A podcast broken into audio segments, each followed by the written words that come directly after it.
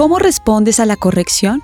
Este es un mensaje escrito por Lisa Bishop para The Christian Working Woman en español. Piensa en una situación donde te llamaron la atención por un comportamiento individuo, por una respuesta impaciente o reactiva. Esa ocasión que enfrentaron tu comportamiento incorrecto en el trabajo, alguna conducta vacilante en tu relación matrimonial o con tus padres. Recuerda ese día que descubrieron una mentira piadosa. ¿Cuál fue tu reacción al ser confrontado?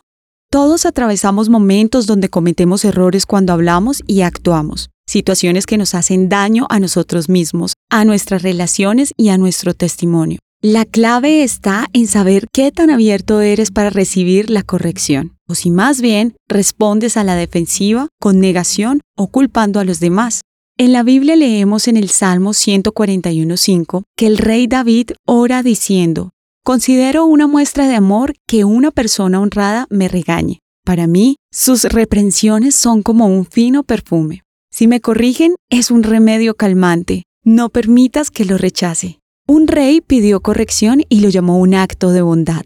Cuando dice que es un bálsamo, está diciendo que ser confrontado con la verdad es una medicina calmante. Este hombre tiene una gran humildad, porque a menudo nos encontramos protegiéndonos de la disciplina.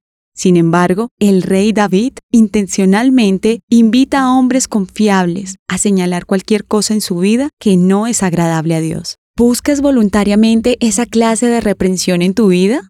Para crecer en tu rol de trabajador, líder, padre, cónyuge, para progresar y madurar espiritualmente, necesitas amigos fieles dispuestos a corregirte cuando no andes en rectitud. Cuando tus palabras o acciones no reflejan que eres un seguidor de Jesús, es necesario que recibas una reprensión con amor de un amigo justo. Esa es una de las claves para la santidad y una vida fructífera. Ahora bien, esto no es una licencia para criticar irresponsablemente. Un mentor dijo, señalamos con la intención de edificar. La actitud del corazón es un profundo deseo que la persona que confrontamos viva desde su verdadera identidad en Jesús. Quiero que pienses, ¿quiénes son las dos o tres personas confiables que te ayudan a seguir creciendo?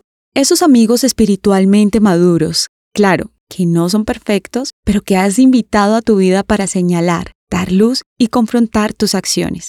Pide al Espíritu Santo que te ayude a estar abierto, dispuesto y agradecido para aceptar, reconocer y aprender de la corrección de tus amigos cercanos. Encontrarás copias de este devocional en la página web de christianworkingwoman.org y en español por su presencia radio.com. Búscanos también en tu plataforma digital favorita. Estamos como The Christian Working Woman en español. Gracias por escucharnos. Les habló Daniela Martínez con la producción de Annie Sánchez.